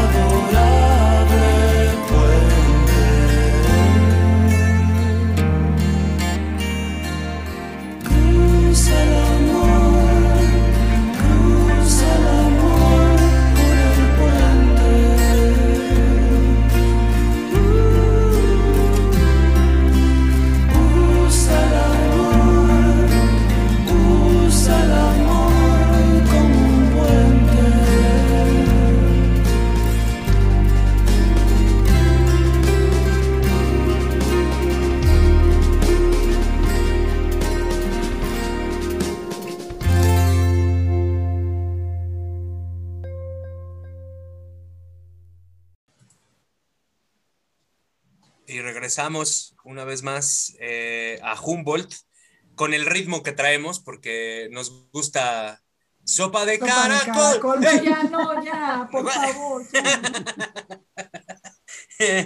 Eh, es que nos estamos, en el corte estábamos este, haciendo sufrir a Mel porque estas canciones les, le fascinan. Ella es, este, Ay, me Ávida. flipan, me flipan. cálmate española. pues, Ay, me flipan. este, sí, guácala, qué costan. Qué feo verbo. Flipo, tú flipas, él Sí, flipa. está bien cañón. Yo la verdad es que nunca, nunca hubiera imaginado a qué se refería hasta que lo vives. Imagínate, vosotros flipáis. Bueno, qué cosas tan espantos. Entonces, eh, bueno, vamos a hablar de, de cine porque ya estuvo muy eh, eh, la historia de, de, de y sus cuatro años y el cáncer de su, toda una desgracia, ¿no? Una verdadera, tipo, tipo eh, eh, películas mexicanas de hace mucho tiempo donde todo era una desgracia, Rojo Amanecer, to- todas esas cosas que eran una verdadera desgracia. Y ahora vamos a la comedia con Mel y Nieve Negra, que es la película Híjole. que nos van a, vamos a A criticar la un poquito. comedia, de- ¿eh? Ahora, de- ¿cómo le Sí, no, hacer la Vamos. comedia, claro. vamos a la comedia. Mira, si, si nominaron, si, si nominaron a The Martian en musical, no me extrañaría que a un thriller como Nieve Negra lo nominaran en comedia, pero bueno. Ok. Pero Nieve, Negra es una película, es una coproducción argentino-española del 2017 y la pueden encontrar en Netflix para que no digan luego que les mandamos a recomendar, co- digo, les recomendamos cosas que no pueden ver, sí la pueden ver. Es un thriller dirigido por Martín Odara. Martín Odara había trabajado ya con, con Ricardo Darín en eh, Nueve Reinas, como él, él había sido ayudante de producción, el, el amigo Martín Odara. Y eh, posteriormente trabajó con el mismo Darín en una, en, en- una eh, coproducción que hicieron ambos, bueno, perdón, codirección que hicieron ambos, en la parte de otra película que se llamaba La Señal, si no, me, si no mal recuerdo, exactamente La Señal del 2007. Pero bueno, Martín Odara, esta se considera su ópera prima en solitario, porque como les menciono antes, ya en el 2007 había trabajado en, eh, codirigiendo La Señal. Sin embargo, esta película de Nieve Negra es su primera, su- sería su ópera prima ya en, en solitario.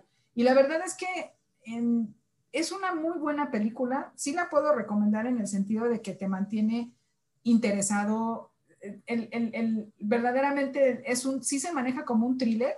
Y además lo que aquí se buscaba era que también la ambientación te generara cierto, eh, cierta angustia, cierto desasosiego, cierta incomodidad, porque estás en uno de los lugares más fríos del mundo y eso es en la Patagonia. La historia se desarrolla en la Patagonia. Eh, Marcos, que es interpretado por Leonardo Sbaraglia, es el hermano de Salvador. Eh, al morir el padre de ambos, Marcos intenta, primero tiene que cumplir la, la última voluntad del padre, que es ir a enterrar las cenizas de él al lado del, del hijo más joven que murió aparentemente en un accidente años atrás, alrededor de 30 años o un poquito más. Entonces, Eh, este, tiempo, tiempo. Eh, a ver, yo no la he visto, ajá. pero tenía que ir a entrar las cenizas en medio de la Patagonia. Sí, sí, porque ahí es donde estaba ubicada la cabaña donde ellos fueron creciendo. Era, esta es una familia de tres, tres hermanos y una hermana y los cuida el papá. Entonces, en- por medio de flashbacks te va contando la historia, lo que ocurre en el pasado y eh, efectivamente tienen una desgracia familiar en la que por accidente el hijo más pequeño muere. Entonces, no estoy diciendo nada que no esté en el tráiler, ni tampoco que no esté en la parte principal de la historia. Entonces, em, lo que tiene que hacer Marcos es, ahora que muere el papá, cumplir su última voluntad, que es enterrar las cenizas al lado de su hijo más pequeño. Entonces tiene que ir a buscar a este hermano Salvador que se quedó como un ermitaño, atado a la casa y, y en, la- y en medio de la Patagonia, en un clima completamente inhóspito, completamente eh, frío, oscuro, hostil, etcétera. O sea, de esos, de esos climas bien bonitos que se tocan. Digo, los paisajes cuando los ves, la parte de la fotografía, la parte visual, pues es maravillosa porque sí, ves esto, esta, esta parte de- de- del- del, bosque completamente helado, etcétera, y es muy, es muy bonito, pero también es un clima hostil en- que tiene tormentas a cada rato, etcétera, ¿no? Entonces, eh, Ricardo Darín, que interpreta a Salvador, se ha quedado eh, durante más de 30 años en esta cabaña, lleva una vida de ermitaño, también se cuentan cosas extrañas de él, etcétera.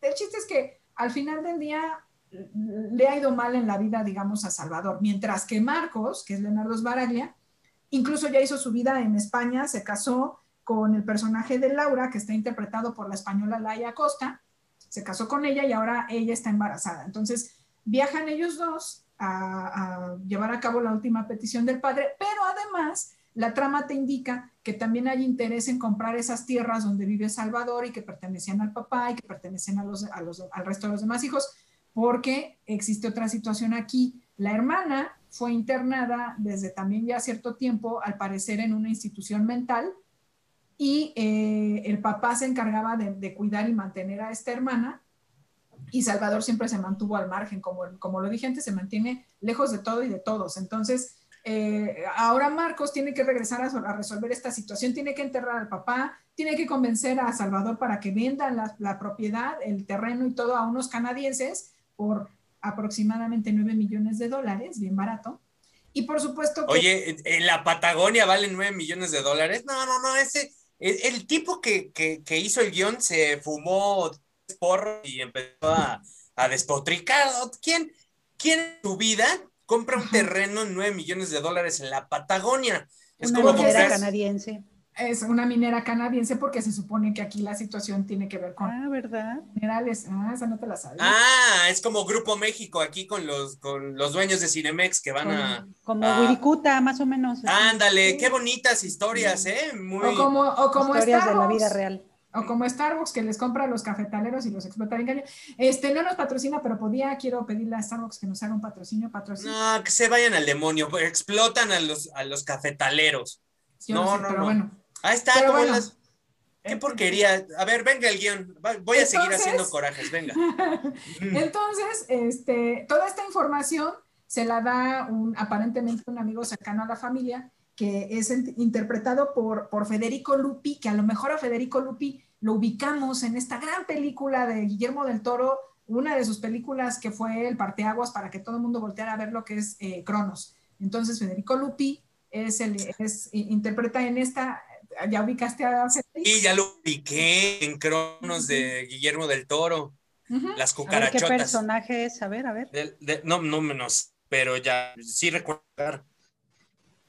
Bueno, entonces, eh, en esta película interpreta. Federico Lupi interpreta a Sepia, que es el que está informado de la situación, etcétera, y eh, pues ya les le dice esto a, a Marcos, ¿no? Marcos, se ve la, la- quieren comprar el terreno por tanto, etcétera, bla, bla, bla. Por favor, ve y habla con tu hermano, ¿no? Entonces, este, pues ya lo, el único, lo único que yo, la, la trama se desarrolla en torno a, resolver esas, estas situaciones. Sin embargo, tú te das cuenta cuando llega, desde un principio, desde antes que se encuentren estos dos hermanos, te estás dando cuenta que la relación entre ellos pues no es la mejor, ¿no? Y el, el, el, lo único que yo tengo en contra de, en general me gustan muchas cosas, pero las, las, las actuaciones de ellos son muy buenas. Lo único es que yo considero que va un poquito lenta, es una de esas películas que se van cociendo poquito a poco, a fuego lento, que le tienes que tener paciencia porque hay muy poco diálogo.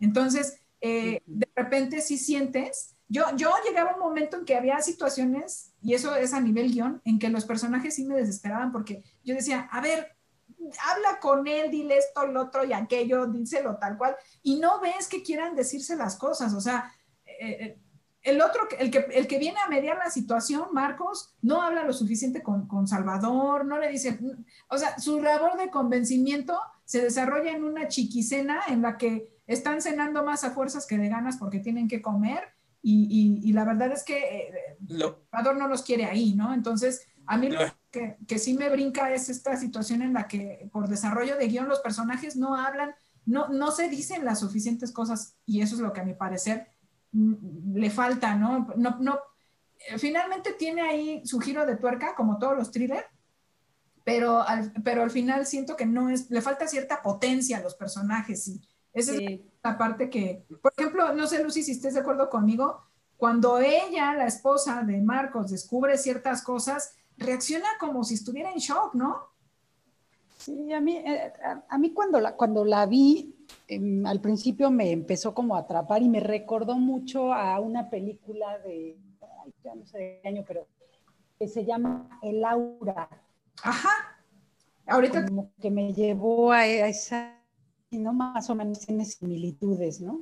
Pero eh, también creo que como que va aflojando porque hace esta onda del flashback, como que regresa Sí. mucho y no acaba de cuajar, no te atrapa del todo como la... siento que es una buena historia, que se pudo Sí. también explorar más con el suspenso y, y el desenlace, pero no acaba de cuajar, como que a lo largo de la historia se va, va haciendo más lenta y luego ya al final, a mí no me gustó tanto el final tampoco, pero siento que como que, sí, como que afloja un poco al final, como que la- se desperdician un poco, porque la verdad es que son muy buenos actores. Ricardo Darín es un actorazo, a mí me, me encanta. Y, pero sí siento que, que como que va perdiendo fuerza, de- siento que está un poco desperdiciado.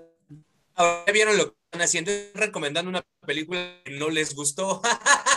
Estamos Y recomendando que no la vean. Ah, Está- sí, o sea, con esto yo ya ahorita acabamos del programa y me voy a verla. No, eso no va a suceder. No voy a perder 90 minutos de mi vida viendo una película que, que, pues que lo que dicen que no acaba bien, que no, que le falta punch, que no hay diálogo, No, que yo no, más yo, porque el- yo no pues digo está en que el no me- bosque, en el bosque no- encantado, es lo único que falta. no, para ver- ¿qué tal, para- que, ¿qué tal que opinan diferente? ¿Qué tal que la ves y si te gusta? Sí, yo. Exacto, yo no digo que no me haya gustado, lo que digo es que tienes que tenerle paciencia porque se va construyendo, pero, pero al final es un poco, o sea, el, el tema es que es lenta en su construcción, porque cuando llega ya la parte climática, y, y aparte, ¿sabes cuál, cuál es el problema también? Insisto, esto, esto tiene que ver un poco con el, con el desarrollo de personajes, porque también toman unas decisiones, en la parte climática, toman unas decisiones que sí te quedas así como que, híjole, estás en una, en una situación límite, tienes que decidir lo que es mejor no para ti, sino para la otra persona. Y también hay una contradicción ahí en los diálogos al final, bueno, no al final, sino, sino como dije antes, en el clímax, hay una contradicción ahí de personajes que, que dices, a ver, si tú estabas seguro que esto no iba a pasar, entonces, ¿por qué no hiciste esto? ¿No? Pero bueno, eh, eh, creo yo que, que sí vale la pena porque te digo, tiene, tiene, todo, tiene todos los elementos de un thriller. La vuelta de la, Un thriller, claro. el giro en la trama sí es un, es un giro que no te esperas, porque todo el tiempo te está apuntando en una dirección y de repente paz, ¿no? El giro en la trama es lo que, la- lo que desencadena todo lo que se da después, lo cual sí creo que es, es importante porque es, es necesario para seguir con la trama, ¿no? Sin embargo, las... Lo que, lo que se da después es que llega la minera y se mueren todos, ¿no? No, Algo así. Digo, no. estoy, estoy inventando. Ah, no, no, no, no llegó la minera y se murieron. No, Mm. o sea, sí tiene, tiene un buen, tiene un epílogo, sí hay, sí hay, bueno, una especie de epílogo donde sí resuelven, la, o sea, hasta eso creo que las situaciones, todas las situaciones que se plantean, me parece que sí se cierran, esas todas tienen un cierre. El tema es que las acciones que llevan a cabo los personajes no son como las que uno diría, pues es lo más lógico hacer, pero bueno, eh, como, está diciendo Lucy, tiene muy buenos actores, están un poco des- desperdiciados. En el caso, por ejemplo, de Dolores Fonsi, sale bien poquito, ella es la hermana de, que es la única mujer de, esto, de esta familia y, y está bastante desperdiciada, siento yo. Ahora, Lucy, ¿podrías decir eh, eh, lo que opinas de Dolores Fonsi? ¿O sí fuiste tú, Lucy, la que dijo de, de Gael sí, García? opino, opino que es una, este, destruye hogares. Ah, no, no es cierto. No, no, yo nada más hice el comentario de que es la, porque Mel no sabía que es la ex mujer de Gael García y que fue la razón por la que Gael García terminó relación con Natalie Portman. Si yo fuera Gael García, Por lo cual es un idiota. Saludos, Gael. habría dejado a una mujer como Natalie Portman. ¿verdad? No, pues no. Hermosa, talentosa, culta, todo tiene. Y bueno, No, no, no, no, nadie voy a dejar a, a Natalie. que sin vamos. Dolores Fonsi es muy, muy bonita también, pero bueno. no, No se me hace tanto, fíjate. fue, fue un idiota. Se, se me hace, se me hace más, más, mucho más guapa Natalie Portman. sí. Sí, solo hice Sin ese duda. pequeño comentario y este, Salud, ¿qué saludos. de Dolores? Ahí en la película, pues igual no tenía, tal pudo tener un poco más de participación para hacer más punch, ¿no? Ahí en la, yo, yo creo, si yo hubiera dirigido esa película, en el momento en que se revela el secreto, así, que, que es justo este giro de tuerca, ahí hubiera puesto así el, el cierre de la película con... A Dolores Fonsi encuerada, dice. No, ya la he ¿No? visto en otras ocasiones. No, no, no. A Marta y Gareda, ¿no? A Marta, a Mar- sí, eh, Hubiera con la Marta participación especial de Marta y Gareda enseñando las boobies. Ajá. No, pero sí, sí, vean, digo, o sea, hay, hay gustos, ¿no? Y hay, y hay todo. O sea, realmente es una buena historia, pero también como dices, Mel, es la primera, es la ópera prima, ¿no? De este cuate. Entonces, Sí, porque que va posterior. empezando, va experimentando y, y, pues, bueno, no es mala. Eh, quizá No, no es en mala. sus trabajos futuros veremos algo más, más fuerte, ¿no? No, de hecho, de hecho sí tiene un mejor desempeño en, en una película que justamente hablé, de la cual hablé hace poco, que la estuve diciendo mal el título todo el, cap- todo el episodio de nuestro podcast y me disculpo por ello porque no era enterrado, es sepultado, la de, la de Ryan Reynolds. Es un sinónimo, hombre, Bueno, es ¿y un sinónimo. tiene? No pasa nada. En pan, integral piensa. Claro. Entonces, eh, bueno, resulta que resulta que, que justamente este hombre, No, Martín, perdóname, Martín Odara, pues. es que tengo hambre. El agua.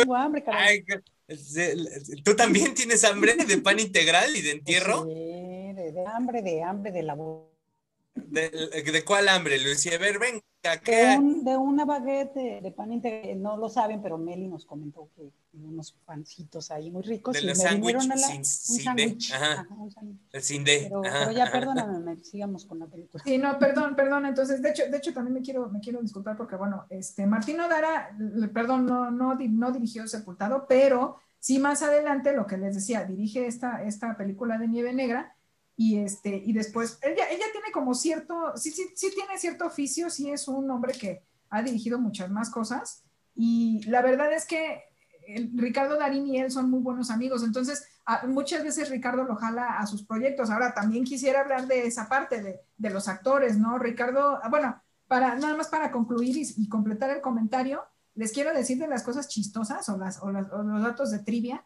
de la película. Se supone que tenía que, se supone que se desarrolla en la Patagonia, lo malo es que tenían que encontrar nieve, entonces tuvieron que filmar en Andorra, no filmaron en la Patagonia, filmaron en. España, sí. Y luego... eh, Ahí donde, ahí donde los políticos mexicanos dejan su, su dinerito en Andorra. exacto. Muy bonito. Y luego bonito lugar. también ¿Cómo que, otro que se dato- financió la película? Ah, ¿verdad? Ah, ¿verdad? Esa no te la sabías. Ah, ¿verdad? Esa no te la sabías. Y, y, la, y, y las, co- la- las colaboraciones entre Esbaraglia y Darín ya se había dado también en, en Relatos Salvajes. Sin embargo, ellos no habían compartido cuadro, no, no habían estado juntos en- en- frente a la pantalla más que en esta película de Nieve Negra. O sea, estuvieron en Relatos Salvajes del 2013, pero estaban incluidos dentro de los, dentro de los segmentos, sin embargo, ellos nunca tuvieron interacción en la película. Que Relatos Salvajes también quiero recomendarla muchísimo porque eh, es una gran, gran historia que estuvo incluso eh, nominada al Oscar, si no mal recuerdo, ¿no? Entonces, de, la- de las cosas que, que vale la pena que también vean, Argentinas, Relatos Salvajes es una de ellas, es una gran, es, es como una especie de antología de cuentos, entonces sí es muy importante que, que también la vean. Ahora, a- con todo y que Nieve Negra no se les hace la mejor película, pues ahí donde la ven ya lleva 4.758.400 dólares recaudados en todo el tiempo, desde que se estrenó hasta el día de hoy. Pero pues costó como, costó cuatro millones, ganar un millón, partidos entre todos, pues sí está medio canijo, ¿no? y la han visto más de 700 mil Así como que, así como que digas, uy, se volvieron millonarios, pues no creo, ¿ah? Pues no, pero bueno, Pues a mí, a mí que me los echen. pues, o sea, yo sí los quisiera Sí, no menos los para remodelar aquí, exacto, yo los quisiera para remodelar aquí mi departamento. Que, que bueno, no me caería nada mal, pero no, sí es una buena historia, sí vela Luis. sí. Bueno, la voy a ver, la voy a ver nada más porque la dijimos aquí en Humboldt. De otra manera, no la vería. Y, hablando ya de Ricardo de- Darín en específico, quiero que sepan que este hombre hace películas como si hiciera pan, o sea, lleva 40 más de 40 películas en su el hombre, o sea, es, uno, es una persona con una gran trayectoria, es un muy, muy buen actor que destacó, su, su punto de, su, su punta de lanza fue Nueve Reinas del 2000, donde él interpreta a un ladrón llamado Marcos, ¿no? Y eh, posteriormente hizo más películas, por supuesto, Está entre ellas la que mencionaba Lucy, que se llama El Aura del 2005, donde él interpreta a un taxidermista que se involucra en donde no se quiere involucrar, pero bueno, la cosa es que también ahí hace un gran papel. Después hace La Señal, que es la que les digo que codirige con, con Martín Nodara. Luego llega El secreto de sus ojos, donde él tiene, donde la película tiene una, una nominación al Oscar, que El secreto de sus ojos es del 2009, donde hace a un gran personaje también apellidado Espósito, que ahorita no me acuerdo el nombre, pero sí me, sí me acuerdo del apellido. Después llega Relatos Salvajes del 2014, otra película argentina nominada, Entonces, como pueden ver, la verdad es que Leonardo, Leonardo, perdón, Ricardo Darín nos ha dado muchos papeles que han sido como, como, como, como que han permeado en el, en el, en el colectivo, ¿no? De, la, de todos nosotros. Y la verdad es que a mí se me hace un muy, muy buen actor. En esta película en particular, en Nieve Negra, me gusta porque su personaje es un personaje muy contenido y evidentemente le ves al hombre el rencor que tiene hacia la situación que ha pasado y todo lo que ha vivido. Y es donde siento yo que es donde menos habla, la verdad, porque usualmente en todas sus películas él tiene mucho diálogo y aquí es donde menos lo veo hablar. Entonces, Eh, o sea, el, el- el director es como el Juan Orol mexicano que hizo como 45 mil películas muy malas. Ubicas a Ah, Juan Orol, ¿no? El que hacía sí. cine de detectives pésimo, donde se veía el micrófono a veces. Y, y- sí, se acuerda, ¿no? Que Sí, es- sí. esas- en lugar de ver esas películas, debería ver Nieve Negra. Pero sí, he de admitir que sí veía las películas de Juan Orol porque son muy malas, por cierto. ¿no? Saludos Bueno, a Juan que- Orol allá en el El, más el allá. por el que lleva más, Más allá, saludos, por favor, porque más acá ya no. Ya está ahí al lado de Cerati. Exacto, al lado Cerati. No, el que lleva más de 40 filmes es Ricardo Darín, el actor. Pero bueno, también quiero hablar de Leonardo, Ajá, ok.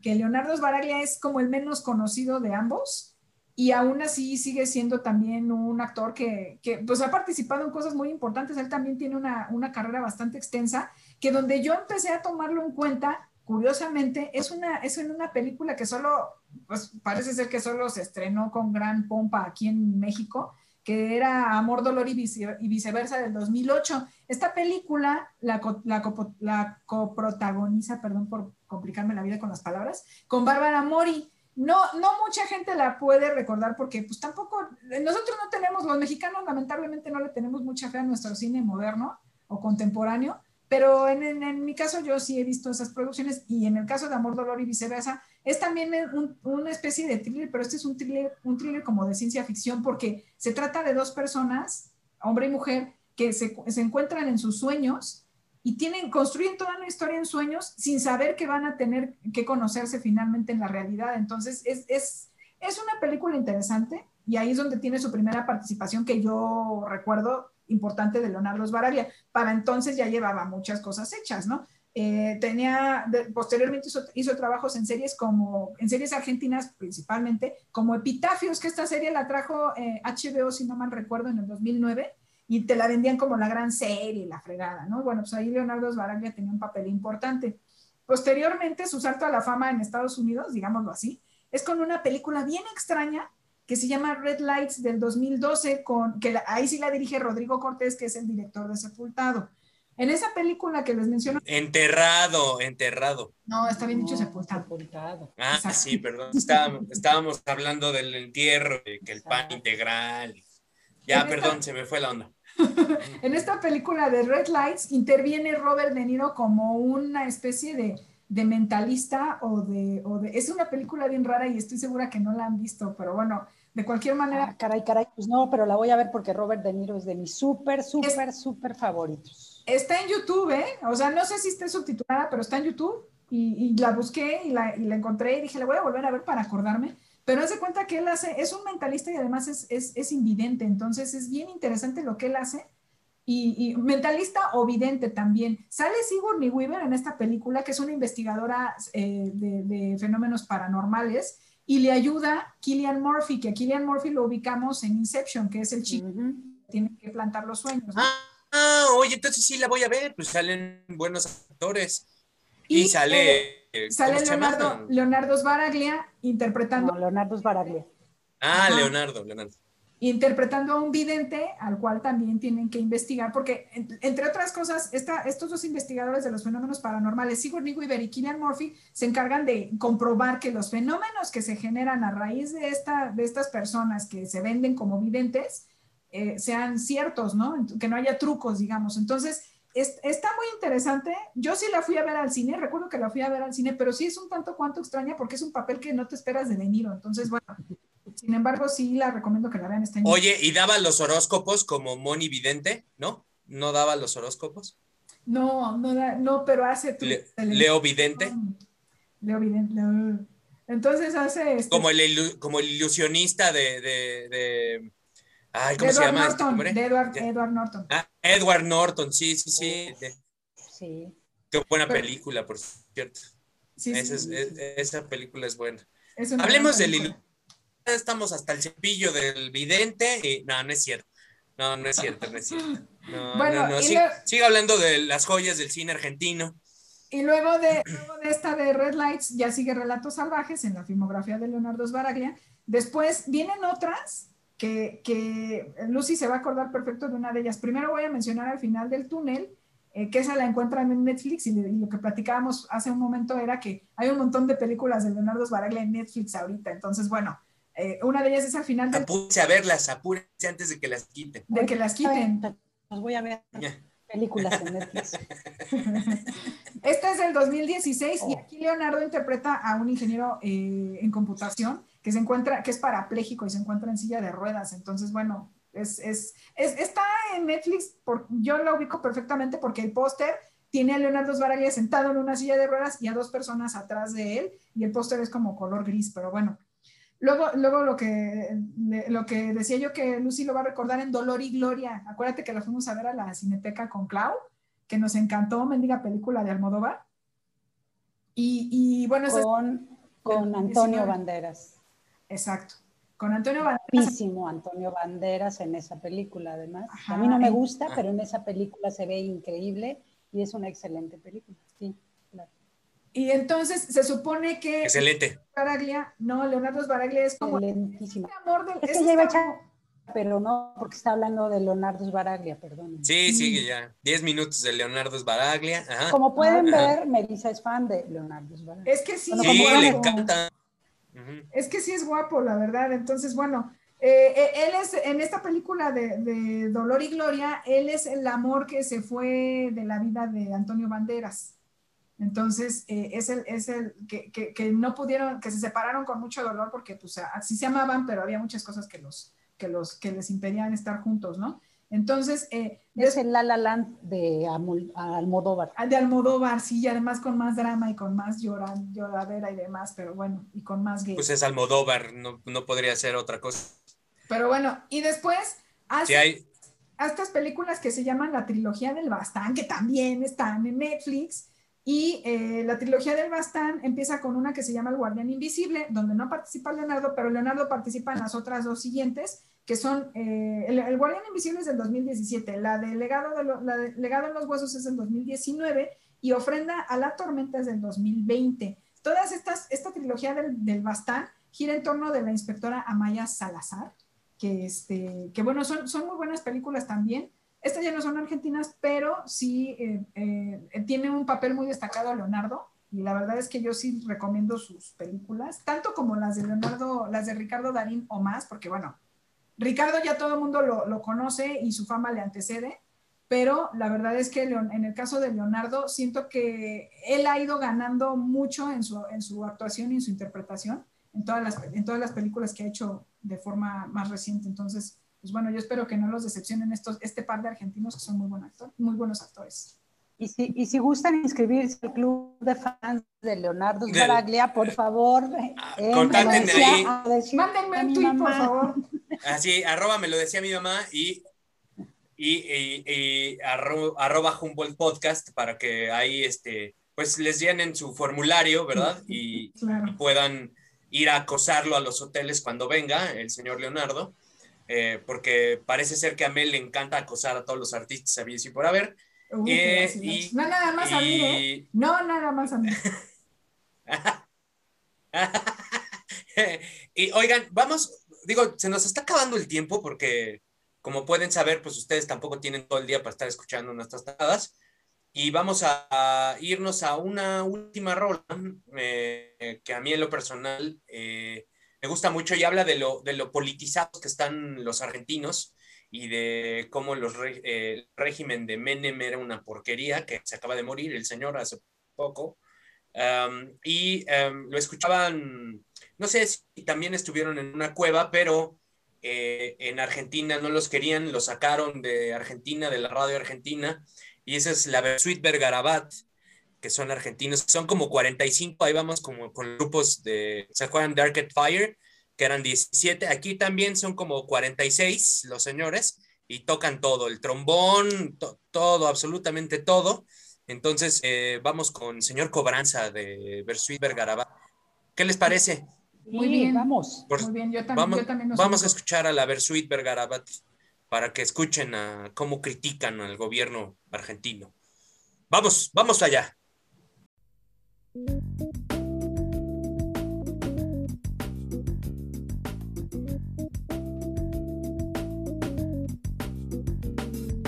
Voy a la cocina, luego al comedor, miro la revista y el televisor, me muevo para aquí, me muevo para allá, no a caballo, lo tiene que matar, que me vienen con chorizo, pero ya va a llegar, que cocinen a la madre de caballo y al papá y a los hijos, si es que tiene, o a su amigo el presidente, no le dejen ni los dientes porque Menem, Menem, Menem se lo gana y no hablemos de pavadas, si son todos traficantes, y si no el sistema qué, y si no el sistema. ¿Qué?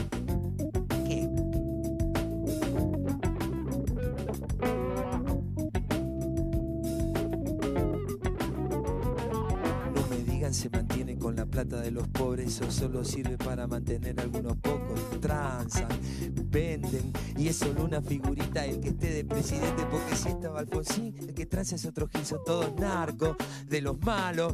Si te agarran con un gramo después que te la pusieron, se viene la policía y seguro que va preso y así sube la balanza.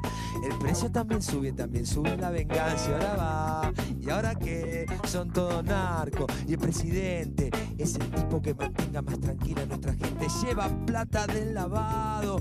Mientras no salte la bronca del norte, nos mandan palo. Ay, ay, ay. Uy, uy, uy. ¿Qué me dicen del dedito que le meten en Jujuy? Ay, ay, ay. Uy, uy, uy. ¿Qué me dicen del dedito que le meten en Jujuy? Ese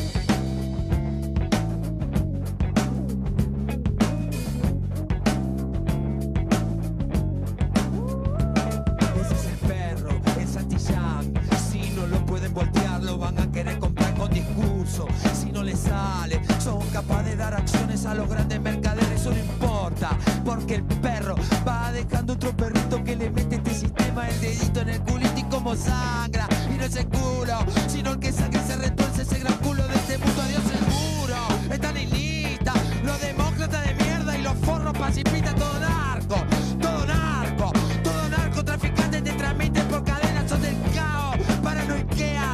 persiguen si son putos, te persiguen si son pobres, te persiguen si fumas, si tomás, si vendés, si fumás, si compras un pobre tonto para hacer para comer, si tomás, vendés, comprás, fumás y váyanse todas las conchas de su y ahora qué, que no queda, elección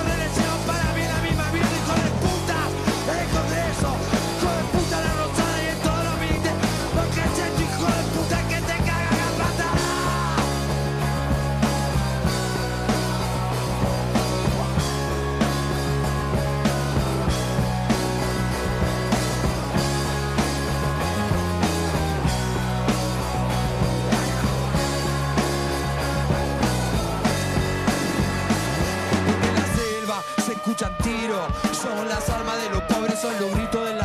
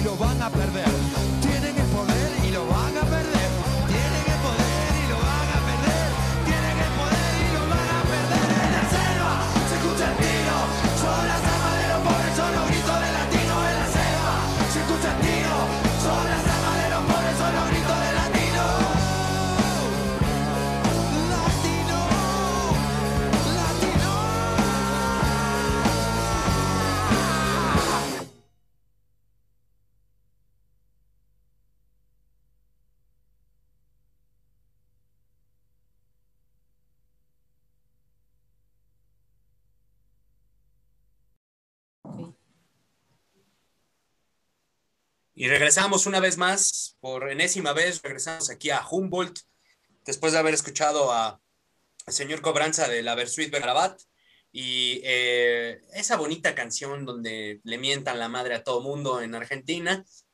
Y, eh, y pues vamos a despedirnos de- del cono sur de la Patagonia, de la fría Patagonia, donde los bosques, según él, este, tenían que estar bien nevados, pero se- porque no hay bosques nevados. Si querían bosques nevados, hubieran hecho una parte como la de, ¿cómo se llamaba la película esta de vampiros y hombres lobo que tuvo una, una trilogía? Era esa, ¿no? Ahí, esos Ah, yo eran iba a bosques decir- nevados y cómo Yo iba a corrían. decir de, yo iba a decir ¿Cuál? de Revenant, que ahí sí estuvo bien nevado, bien cañón y bien fiel. Ah, sí. Ah, sí es cierto, sí es cierto, la escena del oso. Hombre, no, hombre, ese González Iñárritu, ya, ya hablaremos de González Iñárritu, porque González Iñárritu da, da para un programa también. Eh, regresaremos a nuestra tierra, a México, a hablar de, de González Iñárritu, ¿les parece bien? Porque Sí. yo tengo, yo tengo, tengo mucho que decir de González Iñárritu. Eh, hay cosas que no me gustan de González Iñárritu y lo puedo decir. Tiene, les recomiendo que vean eh, 11 historias, no me acuerdo cómo se llamaba exactamente, pero eran 11 historias cortas, 11 cortometrajes del 11 de septiembre. Sí, No sé si lo llegaron a ver. yo sí lo, yo sí lo vi. ¿Tú sí lo viste? ¿Tú lo viste, Lucy? No, Bueno, no creo. De los, no hay, hay 11 relatos de 11 directores diferentes de diferentes partes del mundo, donde eh, Alejandro González Iñárritu nos representa eh, a, a Latinoamérica y a México, porque en Latinoamérica no me acuerdo si hay alguien más de, de- de este cine que, que haya participado. Yo tampoco tengo dato. Y la verdad es que de los 11, de los 11, el peor es el de González Iñárritu, sin duda. Sí, es, sí, sí es- no tiene chiste, realmente sí es como muy simplista, entonces este, sí estoy de acuerdo contigo. Por cierto, anda filmando aquí en los alrededores del centro, el amigo González Iñárritu. Ah, ¿ya va a sacar, ya va a sacar nueva o qué? Sí, no sé cómo se llama, sí, sí, sí lo mencionaron en algún, en algún lado salió la nota de que estaba filmando aquí en México y yo he pasado por esas áreas donde él estaba, donde él estaba filmando. No he tenido Porque quiere, quiere salir de extra. No, Pasa así haciendo ahí, bailando o algo. Sí, sí, sí. Vean, vean su rango dramático. Llora, ríe, ¿no? Baila. Cuenta Entonces, chistes, badum. Eh, sí. Todo. no, no, no. todo Es, un talento cómico, mágico, musical. Alejandro, por favor, sé que nos estás escuchando. Aquí tienes una risa en potencia. Yalitza, cuídate, cuídate. va pa- Sí, porque Mel, Mel viene al ataque. se pierde. Mel viene al ataque. Mel, no sé qué dijo. Que Mel Exacto. viene al ataque. Mel viene al ataque porque, porque se dedica a acosar artistas. Algún día de eso vivirá. Exacto. algún día de eso vivirá. Este, va, González Iñárritu, te amo, hazme un hijo negrito, le va a decir. Pero, No pero, digas este, eso. Eso, eso será en otro podcast. donde hablaremos de González Iñárritu y las cosas buenas que ha hecho, porque ha hecho cosas muy buenas y ha hecho cosas verdaderamente que son una porquería.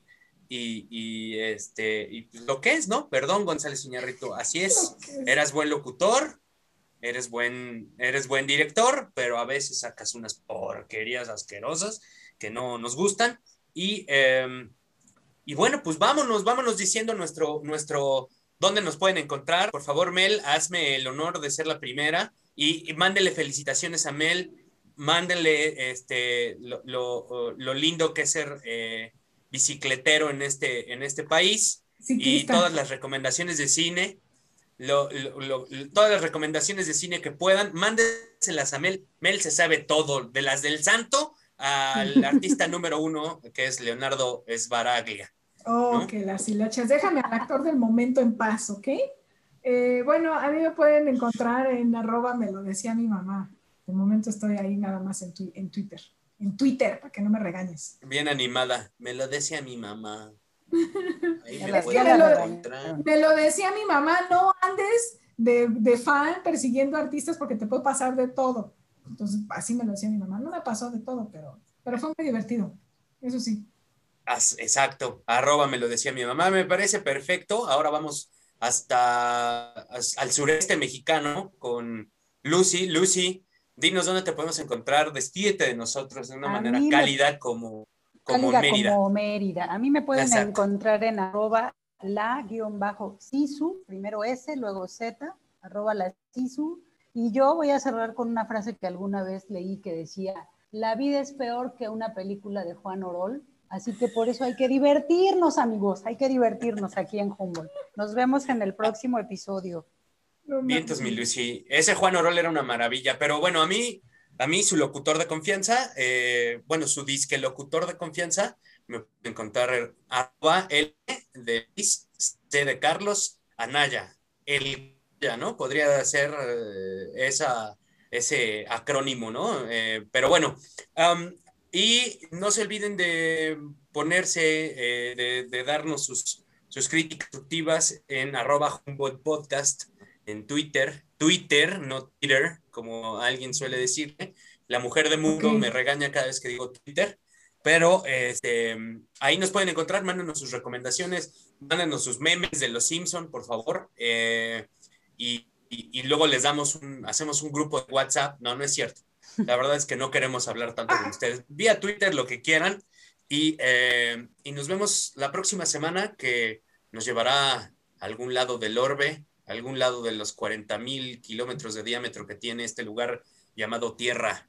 Nos vemos la próxima semana. Cuídense. Aigón.